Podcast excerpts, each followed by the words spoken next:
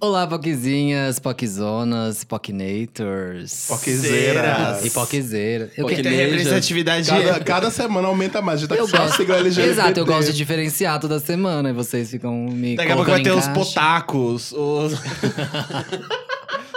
Pocudas. É, não, potoqueiras é das potocas, não dá. É, não adianta. Inclusive, comunidade POC Otaku, se vocês existirem, né, no nosso podcast. Vai lá no Twitter da Samira Close. que- Nossa, pelo amor Fala de pra Deus, ela vai. participar do pod. Pelo amor de Deus, vai. Tudo bem com vocês? Espero que sim. Como de costume, pra quem não sabe, pra quem sa- já sabe também, eu sou o José. Eu sou o Felipe. Esse é o Caco, gente. Hilário. E esse é o. POC de cultura. Olá, novos Gente, ouvintes. é, E- mais uma vez, as pessoas. Comentários nos- nas redes do POC das pessoas dizendo que não conhecem as nossas vozes. Vários. Vários. Essa né? semana pipocou um monte de. Eu me sinto enigmático. A gente, a gente pode começar a falar igual lá. roteiro, assim. Vai. José, dois pontos. Aí você fala. entendeu? Hilário, dois José. pontos. É. Hilário Gente, citou. Aí Uma Hilário- dica é que assim, a minha voz, a do Caco e a do José são bem próximas. Sim. Mas a minha Mas não a do é. Hilário não é. Se vocês não reconhecem a do Hilário, vocês estão com. pro- Vai no fono. No no fono. audiólogo. Fono áudio. Audiólogo. Fono áudio. Eu comecei a seguir a sua boca, porque o resto eu não consegui. eu No não- caso é no otorrino, não é mesmo? É verdade, a gente que é burra, não. Não, fonoaudiólogo é pra falar melhor. Oxi. Eu não tô rindo, gente. Ai, é Eu isso, que galera. fonoaudiólogo, eu não entendi nada. Que bom. Fica lá A gente é de Talvez a gente, nós precisamos ir no fonoaudiólogo. Foi isso que eu Sim. quis dizer, talvez. Vai ficar lá. Au, au, au. Au, au, au. Tô à procura de um homem. E aí, nesse clima de descontração gostoso, que a gente começa mais um episódio. E hoje o tema é sobre o inferno de ser um adulto. A vida Nossa adulta. senhora. Ainda mais um adulto homem sexual, não é mesmo? Homem sexual. tenho muito carinho por esse termo. Como as pessoas não sabem, às vezes eu tenho medo de. Eu escrevo homem sexual no Twitter às vezes eu acho que a pessoa acha que eu tô escrevendo errado. Mas na verdade, é uma história que aconteceu lá no interior. a gente verdade. tava fazendo uma festa uma vez com os amigos e a festa perdeu, saiu do controle. E começou a chegar muitas pessoas que ninguém conhecia. Aí, nesse meio. Isso entrou- acontece muito no interior. entraram héteros nesse meio, né? E um hétero chegou no meu amigo e falou assim: Ô, você é homem sexual? Aí meu amigo falou assim: Quê? Aí ele respondeu: Não, eu sou Homo sapiens.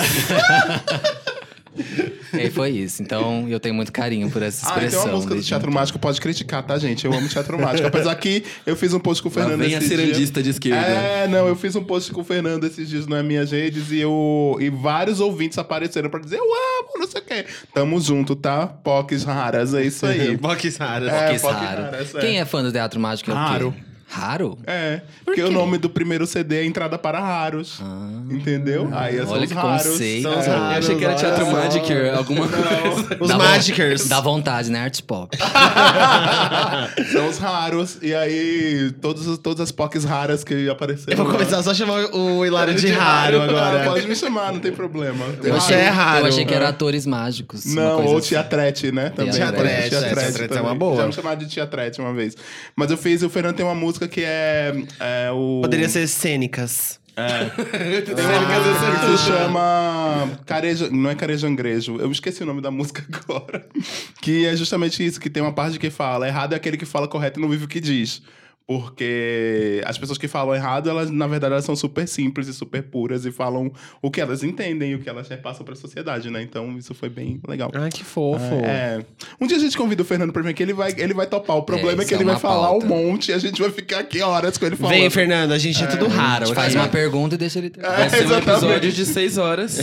É, exatamente. Mais um dia comum no POC de Cultura. Mas e aí? Quando foi que vocês perceberam que eram adultos? Ih, menina. Nossa foi senhora, o que, que é isso? Foi cedo e contra a minha vontade. Acho que a gente né? pode falar assim, uma coisa que você fez, que você falou, caralho, agora eu sou adulto, porque eu acabei de fazer isso. É. Que você não fazia quando você era adolescente. Rockzinha, Hum. ouvindo Britney Spears. Aguilera, no caso. É. Felipe, eu ouvi a o Felipe e Britney Britney. Spears. E a Aguilera E e Avril todas as Lavigne. divas pops, porque eu amava todas. Mentira, eu, eu odiava a Britney uma época por causa da Avril. Não sei, foi, uma, foi um rolê meio aleatório, assim. Porque, tipo, eu comecei a passar por processos de adultização muito mais cedo do que... Eu, primeiro que eu nunca fui, tipo, pirralho, sabe? Pivete, assim. Eu, Eu era criança que gostava de ser adolescentezinha já quando eu tava na pré-adolescência ainda, e minha adolescência foi muito chutada em diversos aspectos, então eu acabei amadurecendo muito mais rápido. Mas, sei lá.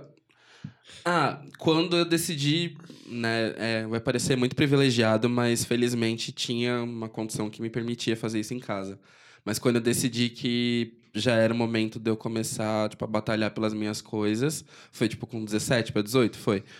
Mas foi meio isso, assim, sabe? Do, ah, eu preciso ter minha vida, eu preciso ter minhas coisas, e o momento é meio agora, assim. Na verdade, não, foi com 16. É porque eu queria ir pra Porto Seguro. KKK. Eu gosto em Porto Seguro.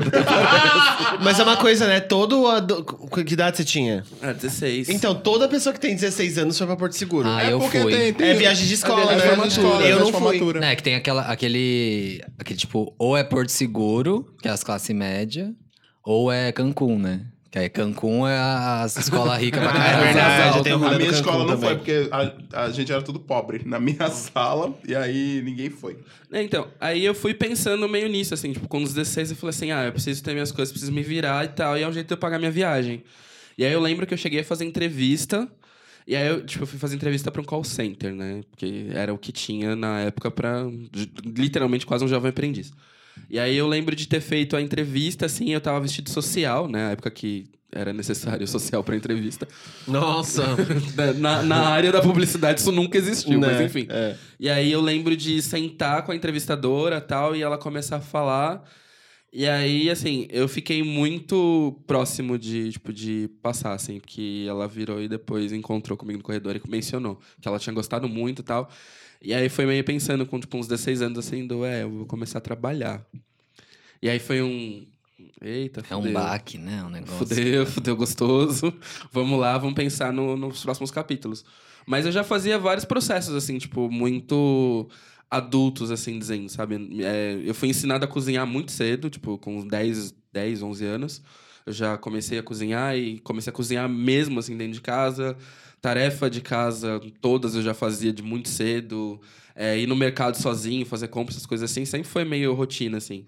E minha mãe sempre foi muito, né, parte dela, o fato dela ser taurina, mas parte também de, tipo, incentivar que a gente aprendesse a se virar muito bem sem a presença dela, sabe? Então, eram vários rolês que era meio assim, sabe? Você precisa aprender porque se eu não tiver aqui, você- quem vai fazer? E nem de morrer nem nada, mas era do a vida cobra, às vezes eu vou precisar estar trabalhando e eu não vou estar aqui para te ajudar. Então, assim, aprende a fazer e você se vira. E aí foi meio que isso, assim. Tipo, eu percebi que eu fazia todas as tarefas de adulto, de, tipo, relacionadas a uma casa, eu já fazia desde os 17, mais ou menos, assim. Tipo, só não pagava as contas, mas fazia todo o resto, assim, já com muita, muita prática. E aí, depois que eu fiz, tipo, 18... É, eu, eu, eu comecei a trabalhar, na verdade, quando eu ia fazer 18, que eu queria ter dinheiro para gastar em bebida, dos jovens. E aí foi meio daí pra frente, assim, que foi um lance de, ah, beleza, é adulto de vez, porque você tá contribuindo na sua casa, tá fazendo seu rolê, tá trabalhando e tudo mais, então a vida começou aí. Eu, Felipe, dois pontos. É, disse Caco, agora. Disse Caco. Felipe diz. Não, eu. Eu tava parando pra pensar aqui, porque realmente eu nunca. Eu nunca. Nunca pensei nisso, assim. Qual foi a- a- quando me tornei adulto? Eu acho que eu tive uma. Eu meio que estendi o máximo que eu pude ah, de responsabilidade de- do que é dito ser adulto. Porque, tipo, na minha, a minha adolescência foi uma adolescência muito, muito, muito difícil, né? Tipo, com a minha mãe e tal, com as- ah, os meus parentes. Eu, eu mudei muito de cidade, de casa, então. É, eu meio que recomeçava uma vida nova todo, todas as vezes que eu mudava. A minha maior preocupação nunca tava em, em aprender a ser adulto com, tipo, as coisas que minha mãe tentava me ensinar. Era outra coisa. Minha cabeça tava funcionando em torno da minha sexualidade, do, de medo, de, de tensões da- de escola pública, porque tem, tem muito isso também, né? Estudar em escola pública tem. tem eu, não sei, eu não sei se ainda hoje é assim, acredito que seja, mas para uma pessoa que é LGBT é um pouco mais pesado, porque a zoação é muito mais. A zoação, entre aspas, né? Porque às vezes vai muito além da zoação, ela é mais permitida, assim, ela, não, ela é mais ne- negligenciada por, pelas pessoas.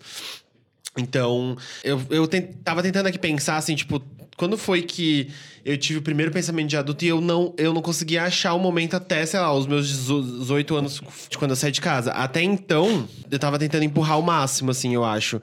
Todas as tarefas de casa, toda eh, essa preocupação em, em- em trabalhar eu não tive. A gente morava no interior, a gente tinha uma vida muito simples, mas era uma, como era o interior, era mais fácil de viver, então eu não tive a preocupação de ter que trabalhar né, até completar 18 anos. Então eu acho que foi mesmo quando eu mudei de casa que a minha decisão, eu acho que mudar, de sair de casa por, e procurar um emprego, eu acho que foi a, mi- a minha posição de adulto. Porque eu lembro de saber exatamente do porquê que eu queria sair de casa. Era porque eu não estava mais aguentando viver com a minha mãe, conviver com a minha mãe, e com insulto, e com as idas e vindas que a gente tinha em, em momentos de. De, sei lá, que o assunto sobre a minha sexualidade voltava.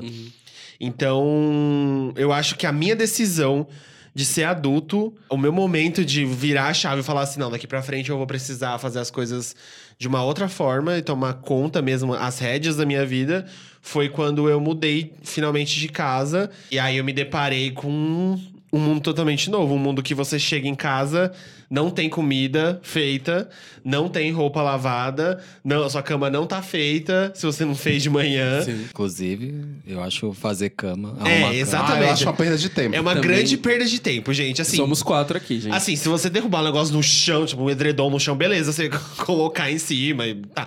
Agora, ficar montando cama, eu ah, se tem alguém aí que acha isso ok. tudo bem, mas- Tudo bem, mas assim, desculpa. Eu, Eu defen- acho que você tá perdendo um- uns minutinhos do seu dia. Eu defendia com a minha mãe isso porque eu li uma reportagem que dizia que é, a cama ela tá segura e com o que você precisa de tipo de bactérias e tudo mais é, com ela desarrumada. E, Sim, eu já se li essa você, reportagem se também. você a Sim. cama arrumada ela não é tão Sim.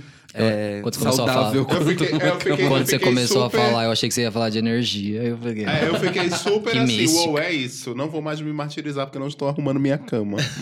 Agora Depois tem como argumentar. É, né? tô Agora é uma questão de saúde, meu A amor. ciência está do meu lado. fazendo bem pro meu corpo, pelo amor de Deus. É, e aí eu. É, é, exatamente, tipo, isso que você percebe que as coisas elas não se fazem de uma maneira mágica. Tinha alguém lá dentro que tava fazendo. Sim. É, e aí é- foi meio que uma virada, assim, porque eu cheguei, no, no dia que eu cheguei na casa que eu fui morar, que eu fui morar numa república com três meninas que faziam enfermagem, que foi um, um, um terror na minha vida essa época, porque eram pessoas extremamente horríveis. E estou expondo mesmo. É, não todas, as- uma delas era muito boa, mas as outras duas foram bem filha da puta comigo. É, e eu cheguei na casa e eu pensei. E agora? Porque no outro dia eu já ia trabalhar. Eu não tinha comprado móvel nenhum. nenhum. Na minha, na- no meu quarto só tinha um, um- um colchão velho. E aí é. A Vida é outra, mano. A vida. é- No outro dia eu tinha que acordar muito cedo pra trabalhar e a faculdade à noite. E aí chegar em casa, comer, sabe? Ai, ai, eu- é, essa sensação, apesar de assim, muito. De ter muito. De ser um- uma sensação que me dava medo, um negócio que me amedrontava muito, é uma sensação gostosa que eu sinto saudade, sabe? Tipo, meio de desconhecido, assim. Tipo, é, o que, que vai ser amanhã? Porque é, agora que, quando, por exemplo, troco de emprego ou viagem, sei lá, você já tá meio que calejado das coisas, né? As coisas já aconteceram, você já se previne. Sim. Quando você é adolescente e você faz, dá um passo desse, é, de um dia pro outro você tem que virar, porque assim, 18 anos, beleza, você já é considerado adulto na sociedade. Mas você ainda tem a cabeça de uma, de uma pessoa de. não- a sua cabeça não Você muda. não saiu da idade 10 É, ainda. exato. E aí você percebe que. Assim, é um frio na barriga gostoso. Na época não fazia muito sentido ser gostoso, mas é que hoje é tipo, caralho, era. Eu, tipo, podia construir um monte de coisa pela frente. E cheguei até aqui, chegamos até aqui, né? Olha aí. Não, e um, um viés, um ponto que eu queria chegar, que você acabou falando, era do ser LGBT e ter que amadurecer mais, muito mais rápido do que quem é hétero. É, a gente, tipo, a gente não sente saudade da adolescência, né? Quando você é adolescente, a maioria das pessoas LGBTs, elas querem muito ser adulto. É. Porque adulto significa que você vai poder fugir dali e começar uma vida Sim. É o diferente. É o privilégio né? hétero, né? Exato. De você ter uma, viver uma vida do- de adolescência, se preocupar em namorar, em. Ai, meu Deus, será que eu vou levar minha namorada ou meu namorado, se você for um- um- uma menina. É, pra, pra conhecer meus pais, sabe? Aí, tipo, é, essa é uma das coisas, das coisas que a gente. Poucas pessoas da nossa comunidade Sim. têm, né?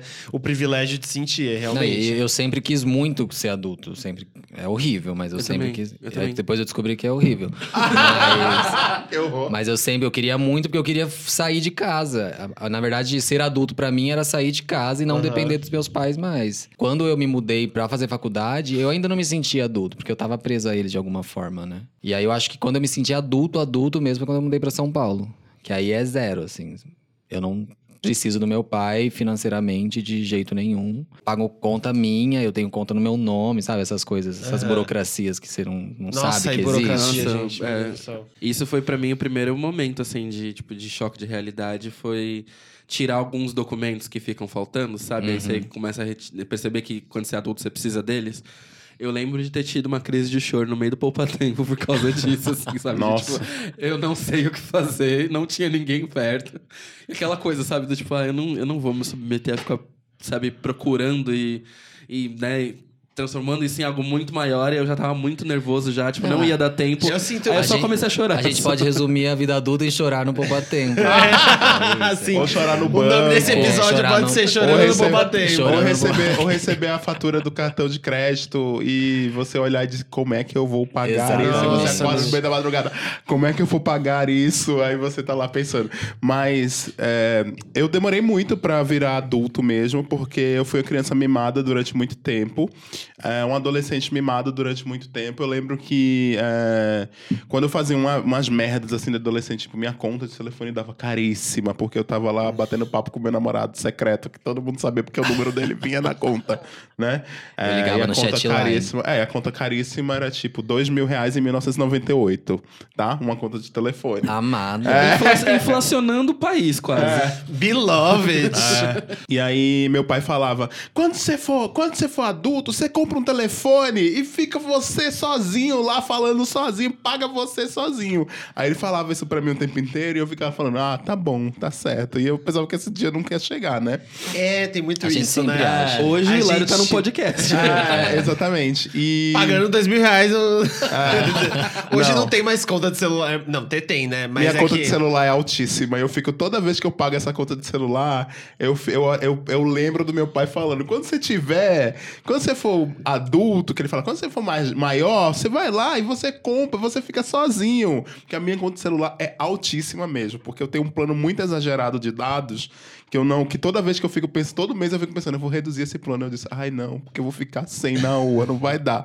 Aquela que tem medo de ficar desconectada, né? Quase um fomo da vida. É, mas é um fomo É mesmo. um fomo, né? É. E aí eu fui essa pessoa, então eu só fui entender que eu era uma pessoa adulta quando eu já tinha me mudado, que eu morava no interior de Pernambuco, eu me mudei pro Recife.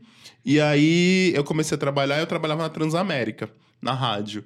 E lá na Transamérica, quando eu recebi o meu primeiro salário, aí eu percebi que eu era adulto mesmo, porque eu lembro que eu tive que fazer uma conta no banco, aí o banco me deu um cartão de crédito com um valor alto. Ou eu já tinha, na verdade, quando entrei na faculdade, tinha pe- pego um cartão de crédito, mas eu nunca usava o cartão de crédito porque eu não tinha dinheiro pra pagar, né? Então eu não, não usava. Mas aí quando eu comecei a trabalhar, eu recebia muito pouco, o salário mínimo nessa eu recebia um salário mínimo. E o salário mínimo nessa época acho que era 200 reais. O Lula que tinha aumentado, foi o primeiro, foi o segundo, terceiro ano do Lula no governo, assim, e ele aumentou de 120 para 200 reais, assim, que ele fez aquele aumento de 80 reais, um Ai, que aumento saudade grande. do meu É. ex. E aí eu ganhava 200 reais, aí eu disse, o meu primeiro salário, eu saí da Transamérica, no primeiro dia que eu ganhei o salário, eu passei na frente do McDonald's do clube português, e que o Lucas, que é nosso produtor que tá aqui, ele é de Recife também, então ele sabe onde é. Aí eu entrei no McDonald's e comprei dois Big Macs. Aí eu disse, com o meu dinheiro. Aí eu disse, uou! aí eu disse, né? Mas aí depois, no, segundo mês de salário, eu já tava com as contas tudo errada. Porque eu fui e comprei descontroladíssima financeiramente. Fui lá e comprei com cartão de crédito mil roupas. É, mil coisas e fiquei devendo. E aí foi que a vida adulta meu veio dar um Cartão de olá. crédito é uma desgraça. a minha primeira né? compra com dinheiro também foi um tênis. Sim. Ah, e temo- temos uma repetição aqui também né, hoje. Minha primeira compra, bom, é que teve, né? Eu comecei a trabalhar mesmo pra ter um dinheiro pra pra poder fazer minha festa de 18. Não foi uma festa, era tipo, eu queria ir pra balada e poder gastar sem precisar depender de ninguém. Isso foi só, só isso. A minha primeira compra foi um look inteiro, assim, tipo, na época eu usava boné, então foi tipo do boné ao tênis, todo ali de uma vez fazendo a compra, porque, né, eu, eu não queria estar num look antigo pro meu aniversário. Sim. Eu faço isso até hoje, inclusive. Mas eu não queria estar com um look antigo pro meu A aniversário. minha avó também fazia, ela morreu com 92 anos fazendo isso, tá? Só não, nunca. Duas coisas que ela, faz, que ela falava que dava certo pra comemorar tantos aniversários. É, ela sempre comprava um- uma roupa, usava sempre uma roupa nova na festa de aniversário. Sim, também E ela faço. nunca fazia aniversário. Por exemplo, o aniversário dela é todo dia 28 de julho. Então ela não fazia aniversário no dia 26. Ela fazia ou no dia 28, ou no dia 29, ou no dia 30, sempre depois, porque dá sorte. E ela morreu com 94 anos, tá? Então, assim. Justíssimo, É. justíssimo. Mas aí a sorte é viver bastante? É, não, ela era. Questionável. Hoje em dia talvez não seja mais, né? Pra ela. A gente não vai Tô viver até os brincando. 60, moça. A gente for nessa Ah, sim, é pegada, né? Ai, mas eu nem sei se eu quero, na verdade, viver tanto, assim. Por exemplo, eu hoje... A gente vai desviar um pouco do assunto, talvez, mas é que, tipo, eu hoje não, não, não, não quero ter, chegar aos 90 anos, talvez. Só se eu estiver, tipo, muito bem e se o mundo for um lugar muito agradável pra, pra se viver, Ah, sabe? se for meio cyberpunk, assim, né? A gente puder ter uns pedaços biônico no corpo, assim, até vai, mas... Uma coisa Mad Max, É, né? do, tipo, até vai passar dos 80. Eu queria, eu queria se eu tivesse grana pra chegar um momento, eu falar assim, tô de saco cheio, eu vou pagar um, um hotel, um asilo aqui, eu vou ficar pro resto da minha vida sem fazer porra nenhuma. Entendeu? Aí, ok. É uma boa. Eu, eu penso de, tipo, chegar, sei lá, chegar um dado momento da minha vida, né? Juntar um dinheiro, mas chegar um dado momento da minha vida e aí eu começar a planejar os detalhes de quando eu morrer, assim, sabe? Tipo, beleza, né? Como vai ser o meu enterro? Como eu quero que seja. Uhum. E aí fazer uma puta festona mesmo, assim, do, tipo, pra Emo. deixar meio pensando. Não, eu não, vou, eu não vou juntar dinheiro pra fazer festa pro meu enterro que eu não vou participar. Não, mas é, é minha festa de despedida. Tá, se eu estiver vivo um dia antes, se eu soubesse a data, eu ia fazer uma big festa um dia antes de morrer. Agora, eu morto, o povo aproveitando meu dinheiro com a minha festa, mas jamais, meu amor. Eu sou muito capricorniano pra isso. É, eu fico pensando só que eu, que eu quero ser cremado, né? Se eu não for cremado, eu vou voltar pra atazanar todo mundo que não me é, cremou. tem isso também. eu eu também com quero ser certeza vou cremado. fazer. Aliás, é, uma curiosidade. Vocês querem ser, ser enterrados, cremados? O que, que vocês Não, querem? eu quero ser Eu cremado, queria virar mas... árvore. Eu também. Ah, eu, eu, não- eu penso não sobre sobre vir essa Só que tecnologia. é caro, sabia? Todo mundo fala que é caro. Mas já existe isso? Já. Já. Eu achei que tava em... É que Quer dizer, mistura, mistura com composta- compostagem a- as suas cinzas e a árvore é plantada. E aí, tipo. Então, é que... Tem na- gente que vira Acho que diamante, é. né? Hoje em dia também. Tipo, é crema, Ah, tem aí isso, faz aí, as cinzas, aí compacta e vira um diamante. Não vale, né? Não É vale que nada, quero. mas é um diamante. É isso, eu quero virar um diamante. Eu quero matar alguém agora pra saber se funciona. Mas é o que você pensar, a forma mais sustentável de morrer é ser, é ser Cremado. ser cremado. É. Porque, gente, é um absurdo você ar- gastar, árvore. você gastar o tanto de terreno pra fazer cemitério, Sim. ficar em- colocando gente morta dentro do- dos negócios, sabe? Caixa de Mas ainda. que, falam que a cremação é feita junto com o, com o caixão. É, não, sim, é, não é então, só o corpo, tem não. não, mas Ou queima seja, tudo. tem madeira ali. Mas a madeira, a madeira Não é sou eu super... in natura. Mas não é o, ca... não é o caixão que- desses bonitões. O caixão bonitão, É. ele, ele só é pro, pro momento ali que você tá no velório. Ah, tá. Aí entra na câmara, aí fica ali. Você não vai ser queimado. Ele não é igual a filme que, tipo, é, você é queim- queimado na hora e tal, lá que aparece no filme que o caixão vai entrando assim. Você entra e acabou ali. Aí depois seu corpo é transportado pra um caixão de, de, ma- de tipo, pico. Pícono, que eu entendi, não, não lembro o nome da, da, da madeira. Mas o caixão mais chinfrim, aí seu corpo é transportado com uma mortalha bem simples, e aí você é queimado depois. Por isso que a cinza, a, pessoa- a família só vai buscar 15 dias depois. Nossa, que rolê. Porque é, é, é demorado e tal. Não é que vai ser queimado, cremado no dia, você vai- já vai sair com a urna. E a pessoa vai sair com a urna e fazer aquela urna belíssima e ficar lá, e meu aqui, vou jogar agora no mar. E aí tá lá. Não. Demora. Ai, eu amo o episódio de Crazy Ex-Girlfriend que eles vão jogar uma pessoa no mar e aí ela a, a, a cinza voa tudo com vento na, É muito vida real. Sim. Mas então, voltando à parte da fi- É, finan- financeira. E ficou mórbido. É, né? voltando à parte que a gente tá vivo e adulto, esse negócio de comprar roupa, eu já falei aqui, né, em episódios do POC, que eu, eu, eu meio que compensei muita coisa da minha infância que eu não tive, por exemplo, roupa e tênis, e eu faço isso até hoje como Somos compensação dois, mesmo, somos né? dois. E assim que eu tive meu primeiro cartão de crédito no banco, com 18 anos eu já tava com o nome sujo. Eu fui limpar meu nome com 23, 22, sabe? 23 anos. Fiquei muito tempo com, o nome sujo. E. E assim, eu tinha o respaldo do meu pai, meu pai me ajudava, porque o salário que eu ganhava como estagiário numa agência que sugava a minha vida era ridículo. O aluguel no interior é barato, ainda mais quando você divide com pessoas. Então, eu fiquei recebendo uma grana dele ainda um tempo. Só que nisso eu comecei a gastar muito mais do que. Do que então, esse negócio de. do que eu recebia. Então, esse negócio de, tipo vir conta cara e vir é, e comprar roupa cara e aí sair todo final de semana, porque você tá, cara, você tá morando sozinho, numa cidade que é maior do que que, que eu morava antes. E aí tava começando a namorar um- uns caras, sabe? A minha vida começou, sabe? Tipo, eu não fazia mais as coisas escondido, era escondido, mas era escondido, tipo, eu precisava tomar todos os cuidados do mundo pra minha mãe não ver, sabe? Porque a minha mãe não ia estar em casa na hora que eu chegasse.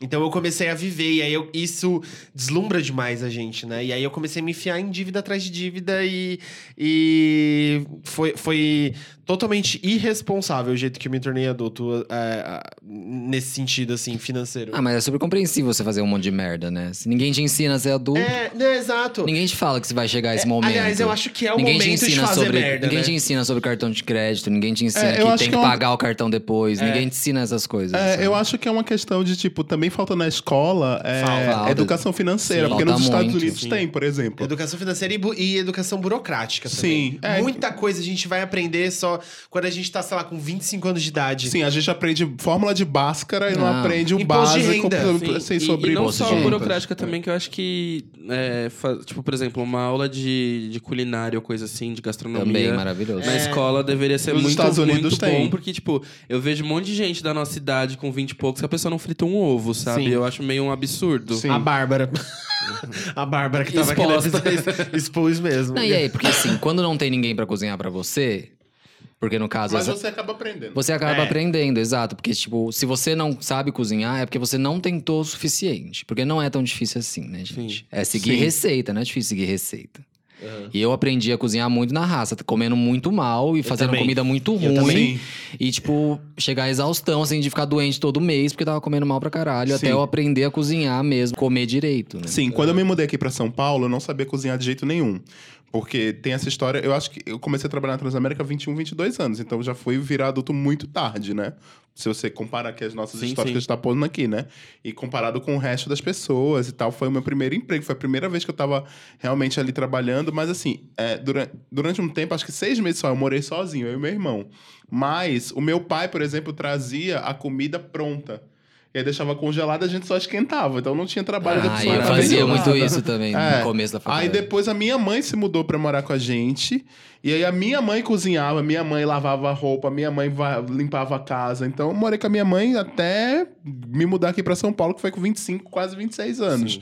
Quando eu me mudei pra cá, nossa, eu não sabia fazer nada, não sabia fritar um ovo, sabe? Assim, eu sabia fritar o ovo, mas eu não sabia fazer nada mais elaborado que isso. Eu, não sa- eu nunca tinha feito um arroz.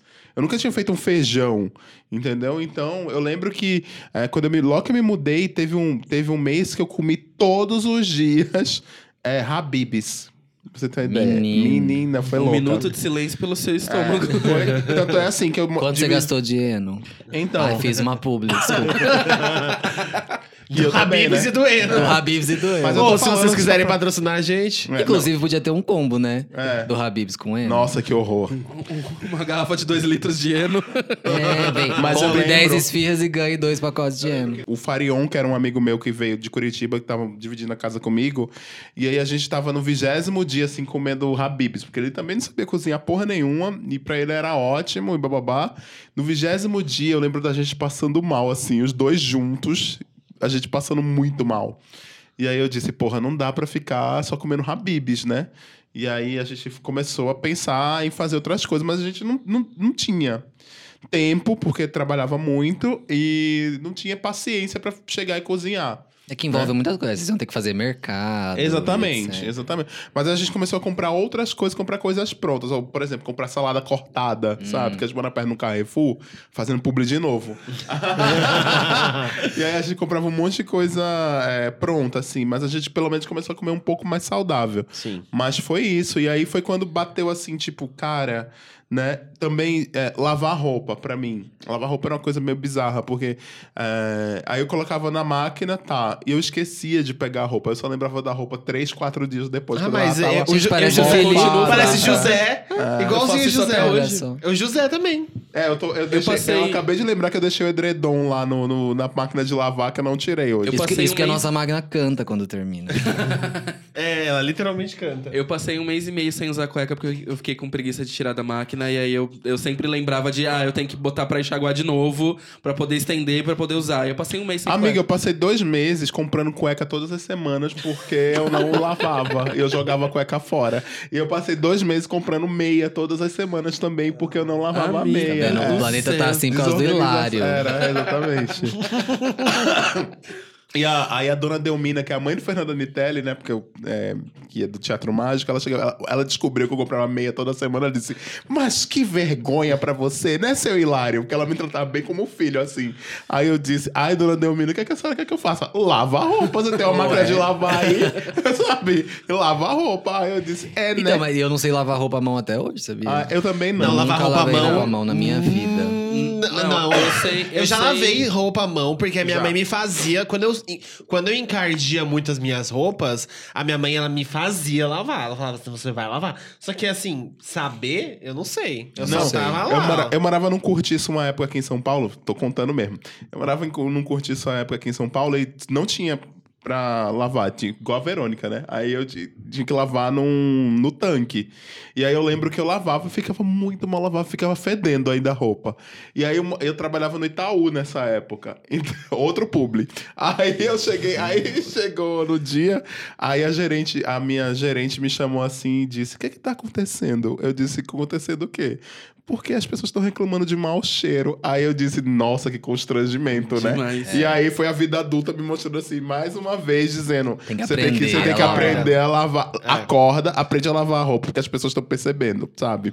E aí foi que eu disse, porra, realmente. Realmente. Aí eu comecei a colocar numa lavanderia, assim, que era uma lavanderia de bairro. Aprendi? não. vou na Aprendi, não, usei minha, Não, é meu porque eu fiquei dinheiro. tão constrangido que eu cheguei com a roupa o Sim. mais perfeita possível depois, né? Aham. Porque foi foda, foi foda. Fedia muito. Eu. Sobre comer, a minha alimentação era, não era Habibs, mas Sim. era. Sabe aquelas linguiçinha? Que vem quatro? Calabresa. Isso, aí. Sei. Eu comia isso todos os dias. Deus livre. Quando eu não comia salgado na faculdade, eu chegava em casa e fazia isso. Aí aprendi a fazer um arroz. Os meus primeiros arroz, menino do céu, era um negócio que era quase- chegava ali com risoto. Chega, tava ali com risoto. Só não tinha o gosto de risoto. E as pessoas falam assim, eu gosto assim. Gosta, porra. não, não consegue fazer solto. É, é Gohan. É E eu, Gohan. É Gohan. e eu acabei. a- essa casa que eu morei, ela ficava na frente de um lanche. E aí era, era, era isso a minha alimentação. Quando eu não ia pra casa da minha mãe no final de semana. É, e eu não trazia comida também, porque às vezes ela fazia comida pra eu trazer. Eu, eu vivia de comer essas porcarias, sabe? E aí um dia eu tive, tipo, uma dor muito forte no estômago. E eu falei assim: eu preciso mudar a minha, a minha vida a partir de agora. E aí foi um wake-up call. Eu falei assim: "V- vai lá e aprende a fazer uma coisa. Aprendi a fazer um macarrão. Aí é, vai indo de pouquinho, porque você acaba pegando Sim, gosto, né? Tipo, cozinhar é um negócio gostoso de fazer. É, o José tá.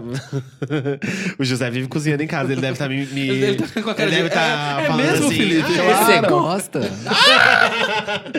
Mas. E lavar roupa, mano, eu acho que eu nunca. Quando eu morei sozinho e eu morava perto da casa da minha mãe, eu nunca lavei roupa. Eu levei a sopa pra. lavava as roupas, levava as roupas pra lavar na casa também. dela. Porque quando eu ia, eu ia final de semana assim, final de semana não, pra casa dela. E aí eu quando eu- o final de semana que eu ia, eu juntava todas as roupas que eu tinha pra lavar e levava. Daí ela lavava tudo e voltava. Eu só fui lavar roupa quando eu mudei aqui pra São Paulo. Aí eu morei com a Mabê e com uma amiga nossa, Fernanda. É, Beijo, Fê. Beijo, Beijo, Fê, Fê. saudades, inclusive. A gente comprou uma máquina de lavar. E aí, menino, eu virei viciado em lavar roupa. Era assim, eu passava no quarto da Mabê. Mabê, tem roupa pra lavar? Fer, tem roupa pra lavar? Eu comecei a lavar roupa igual um desvairado doido. Eu comecei a lavar muita roupa. Aí, é porque é- é- acabou sendo fácil, né? É, é fácil e era Sim. prazeroso ver aquilo limpo e tudo organizadinho. E nunca- hoje é Ah, um eu dos nunca- donos das 5 a SEG. Outro. Eu nunca, eu nunca, tipo, porque assim, minha mãe virou desde moleque, assim, já, tipo, sei lá, a partir de uns 14, 15, que era meio, ah, né, é, separa o que você tem pra lavar e, e eu lavo. E aí ela me explicou, assim, algumas vezes, ela não deixava mexer porque a máquina era velha, então tinha, tinha uns certos truques, mas assim que a gente mudou de máquina foi do tipo, ah, aprende aí, amor. a máquina tá aí, É, o sabão tá aí, você consegue. Nossa. E aí foi meio tipo, beleza, vou aprender. Tanto que assim, comecei a lavar roupa também, eu lavava qualquer coisa, eu queria lavar uma roupa. Que ainda mais que era, né, ficar apertando o botão da máquina, eu tenho problema com botões, às vezes eu fico apertando demais também. Então era meio, ah, foda-se. E pra comida foi muito tranquilo, porque assim, tipo, sei lá, era 16, 17, eu já fazia, tipo, almoço e sobremesa e o que precisasse, assim, por mim mesmo, assim. Não precisei de, de aprender mais nada. Tanto que, assim, minha mãe ensinou até uns 14, e depois dos 14 era, tipo... Todos os doces que eu gostava, que minha mãe fazia na infância, ou minha avó fazia na infância, minha mãe ensinou pra eu aprender todos. Não porque ela queria que eu aprendesse, mas é do tipo, você tá com vontade, você vai lá e faz.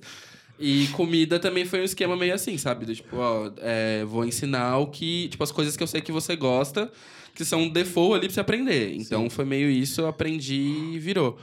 Mas uma coisa que pra mim foi meio choque de realidade, assim, foi no terceiro ano do colegial e na faculdade, que eu tava com, tipo, 19.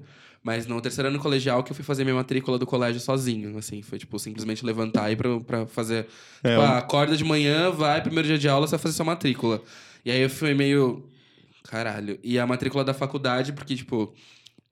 Eu passei em duas faculdades aqui. Eu passei no Mackenzie e passei na, na PUC. E aí, no dia da PUC, eu queria que minha mãe fosse comigo, porque eu não sabia como é que era, não tinha lábia pra fazer essas coisas e tal. E aí, eu fui meio desesperado, assim, tanto que, tipo, minha ideia, né? Meu irmão fez PUC, e a minha ideia era fazer PUC também, que nem meu irmão e tal. E eu lembro de ficar muito puto, porque, assim, era um dia pra se matricular e era uma tarde. Então, eu saí do meu trabalho... Tipo, acabei o dia de trabalho, fui pra PUC, fui pra me matricular, e aí minha mãe não chegou a tempo, eu não conseguia fazer as coisas sozinho.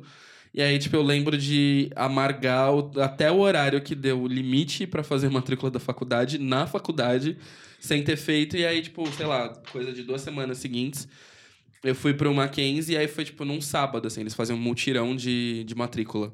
Que era meio que todo mundo que passou, então faziam um mutirãozaço de matrícula no mesmo dia. E aí eu fui sozinho, assim, tinha um monte de gente, tipo, de, né, da, mais, mais ou menos a minha idade, próxima tal, que eu tinha 19. Eu tinha acabado de fazer. Não, eu tava quase pra fazer 19. E aí tinha uma galera com pai e mãe, não sei o que e tal, indo fazer matrícula. E eu olhava meio, tipo, né, essas pessoas estão com pai e mãe, eu tô aqui sozinho. e aí, eu tipo, hoje em dia no mundo. E aí eu acabei, eu acabei a matrícula. tipo, eu acabei a matrícula assim, aí eu virei ele pra minha mãe e falei assim: bom, eu tô matriculado na faculdade. Aí minha mãe, viu?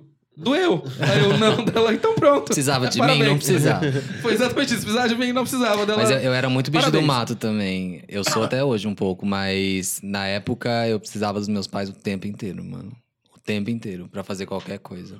É que eu sou do tipo de Demorou pessoa. muito pra eu, tipo, sair do berço, assim. Eu sou do tipo de pessoa que, assim, se você vira e fala, Caco, vai até a esquina, eu vou achar um jeito de me perder. Assim, é, é lei. Ah, o José também. O José, quando veio morar aqui em São Paulo, ele, ele, eu falei pra ele, eu tô, tô nesse lado da Paulista. Tipo, num shopping. E aí, ele foi parar do outro lado da Paulista. Sim. E ele se perde até hoje, ele não sabe. Ele chegando assim, mas... Que lado que a gente tá? Ele não, ele, ele é zero localização. Eu sou totalmente contrário. Eu sou muito encontrado. Eu me viro muito bem com localização, essas coisas. E o José é totalmente contrário. Nossa, pra mim é de lei, assim, me perder. Então, várias coisas aconteceram. Tanto que a primeira vez que eu precisei começar, tipo, a amadurecer foi muito cedo, assim, porque eu, com 12 anos, eu voltava pra escola sozinho. Porque, tipo, eu- meu colégio era no Jardins, eu morava na ZN já. E, tipo, a distância que fazia ali era meio que sozinha, né? Não tinha o que fazer. Meus pais me davam dinheiro pra ir pra escola e não, sei lá, não tinha dinheiro pra ir de perua e nem pra ter luxuosidades. E aí eu lembro a primeira vez que eu fui voltar de ônibus e eu dormi no ônibus. Só que, tipo, isso era de tarde, assim, coisa de duas da tarde. E eu fui parar, tipo, nove pontos depois da minha descida. Misericórdia. E aí eu fui voltando, tipo, aí a primeira vez que eu fui voltando a pé, assim, tipo, pra casa, e aí eu comecei a meio que perceber. Mas a vida adulta, pra mim, foi cada vez pior, porque assim, é me perder a cada. Sei lá, me perdi no dia que eu fui fazer entrevista no emprego novo. Já, já mostra por aí. Já. Tive que compartilhar a localização com, com o do meu namorado, porque senão eu não ia chegar. O Hilário, eu tenho a impressão de que também é bem encontrado, né? Às vezes. É? às Você, vezes. você passa uma. Você tem a impressão de que você é uma pessoa que. Ah, amiga, eu É Eu- escorpião. É, só É, escorpião. Não, é porque a minha mãe, ela era muito. é, quando a gente era criança, eu- a minha mãe, ela ia sempre no médico e a gente que ia acompanhando ela no médico. E não tinha Google Maps, não tinha essas coisas. Tinha a lista telefônica com um mapa, né? Deus o livre. E aí, a minha mãe, ela ficava dois dias antes de viajar, eu ficava eu e ela, ficava eu e ela, ou ela e meu irmão, Meu assim, pai fazia isso também. olhando o mapa, decorando o mapa, sabe? Assim, tipo, é, aqui a gente vai descer aqui. Então, quantas, quantas ruas tem, quando chegar nessa rua, quantas ruas tem até a gente descer? Aí fica, a gente ficava no ônibus, uma, duas, três, ah, agora, vamos lá descer. aí, eu desci. aí eu aprendi a, a ler mapa por causa disso, entendeu? Uhum. E aí, eh, depois quando veio eh, o, o Google Maps e tal, aí eu tenho ainda mesmo o mesmo costume de ler, ver o mapa antes de ir, dou uma olhada, guardo na cabeça, mas aí tem dia, por exemplo, que você tá lá, aí você não sabe se é pra direita ou pra esquerda, né? Porque o mapa Uhum. engana, né, no celular. Aí você fica pensando assim, mas me acho, me acho, tento me Não, mas achar. Agora- hoje em dia eu, tenho, eu não tenho senso de direção, mas eu não me perco também, Sim. porque eu também sou louca na- do mapa. Sim. Sempre que eu vou em algum lugar, dias antes eu tô no mapa decorando o caminho que eu vou ter que fazer, Sim. entendeu? É, o José é bem organizado. E, tipo não assim, eu não vida. consigo. Vai, a gente, eu e o Felipe, a gente vai viajar, eu monto o roteiro de todos os dias. Ele é Sim. muito organizado. E assim, eu sou uma pessoa que é mais no freestyle. Eu me acho no freestyle. É, Eu faço. comigo é assim. Eu, eu não, não me consigo. perco porque eu, eu consigo ler. Tipo, se eu passei por essa rua, eu vou lembrar exatamente o caminho de É, volta. e você também tem. E assim, eu não vou, não vou me perder. Agora. Me ataca a ansiedade, eu preciso saber exatamente onde eu tô, o que, que eu vou fazer logo em seguida. Agora, quem Até se- porque eu acho uma perda de tempo é andar. Então, eu acho andar uma perda de tempo. Por isso que eu ando muito rápido na rua, porque Nossa, é eu, eu insuportável. detesto andar. Porque eu acho Agora- que é o tempo que eu tô perdendo, que eu podia estar em outro lugar. Agora, entendeu? quem se perdeu foi esse episódio. A gente tá falando de outra coisa agora. Não, a gente tá sendo adulto se Não, perdendo esse é no mapa. é- Eu Perdendo. queria fazer uma pergunta agora sobre, o- sobre esse negócio de ser adulto. Vocês se acham a- os adultos que. O, o exemplo de adulto que você tinha quando você era criança? Definitivamente não. Não. É, não é bizarro isso? Quando você. É, quando a gente é mais novo, assim. Tipo, eu olhava para meus primos que, tem, que tinham na, na época a idade que eu tenho hoje. É completamente. Era completamente diferente para mim a, a, a, a noção do que, ia, do que ia ser. Porque você chega na vida adulta. E aí, tipo, eu tenho 27 anos hoje, aí eu olho as pessoas que. Eu lembro das pessoas que tinham 27 anos na época que eu tinha, sei lá, 10. Eu falo, gente, eu tô fazendo totalmente tudo diferente. E aí eu olho ao redor, não existe mais gente igual eu olhava gente adulta, assim. Sim. As pessoas que são adultas comigo hoje em dia, que estão na, na mesma faixa de idade que eu, elas estão assim. Vivendo um outro.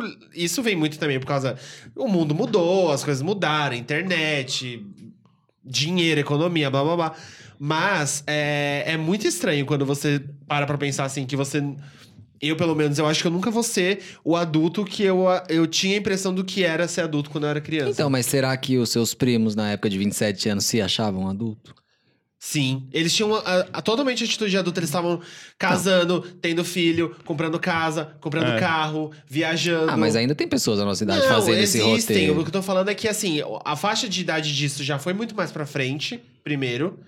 E as responsabilidades parece que são. Parece que, por exemplo, eu. é, é, Por exemplo, eu via, sei lá, as minhas primas cozinhando pra família inteira e, e fazendo bolo e comprando casa. Tipo, e eu tô com 27 anos, eu.